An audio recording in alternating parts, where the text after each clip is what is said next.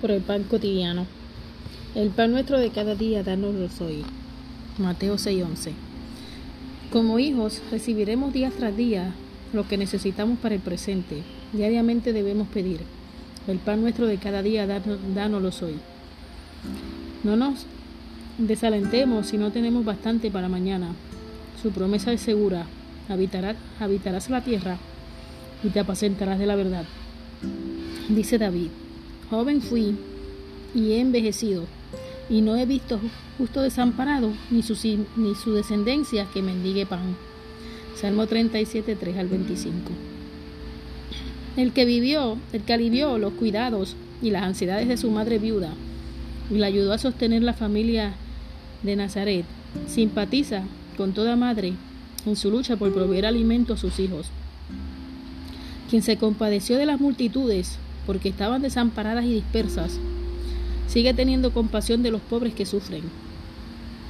Les extiende la mano para bendecirlos en la misma plegaria que dio a sus discípulos, nos enseña a acordarnos de los pobres. La oración por el pan cotidiano incluye no solamente el alimento para sostener el cuerpo, sino también el pan espiritual que nutrirá el alma para la vida eterna. Jesús nos propone trabajar no por la comida que perece, sino por el pan que a vida eterna permanece. Juan 6:27. Nos dice Jesús, yo soy el pan vivo que descendió del cielo.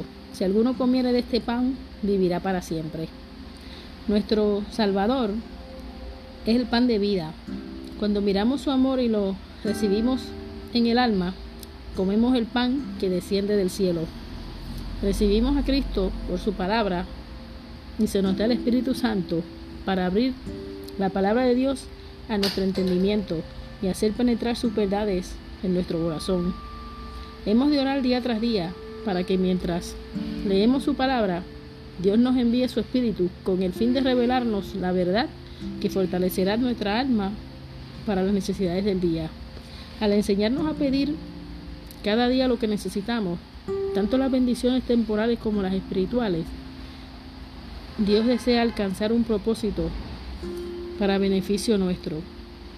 Quiere que sintamos cuánto dependamos de su cuidado, dependemos de su cuidado constante, porque procura traernos a una comunión íntima con Él, en esta comunión con Cristo, mediante la oración y el estudio de las verdades, de las grandes y preciosas verdades de sus palabras, seremos alimentados como almas con hambre.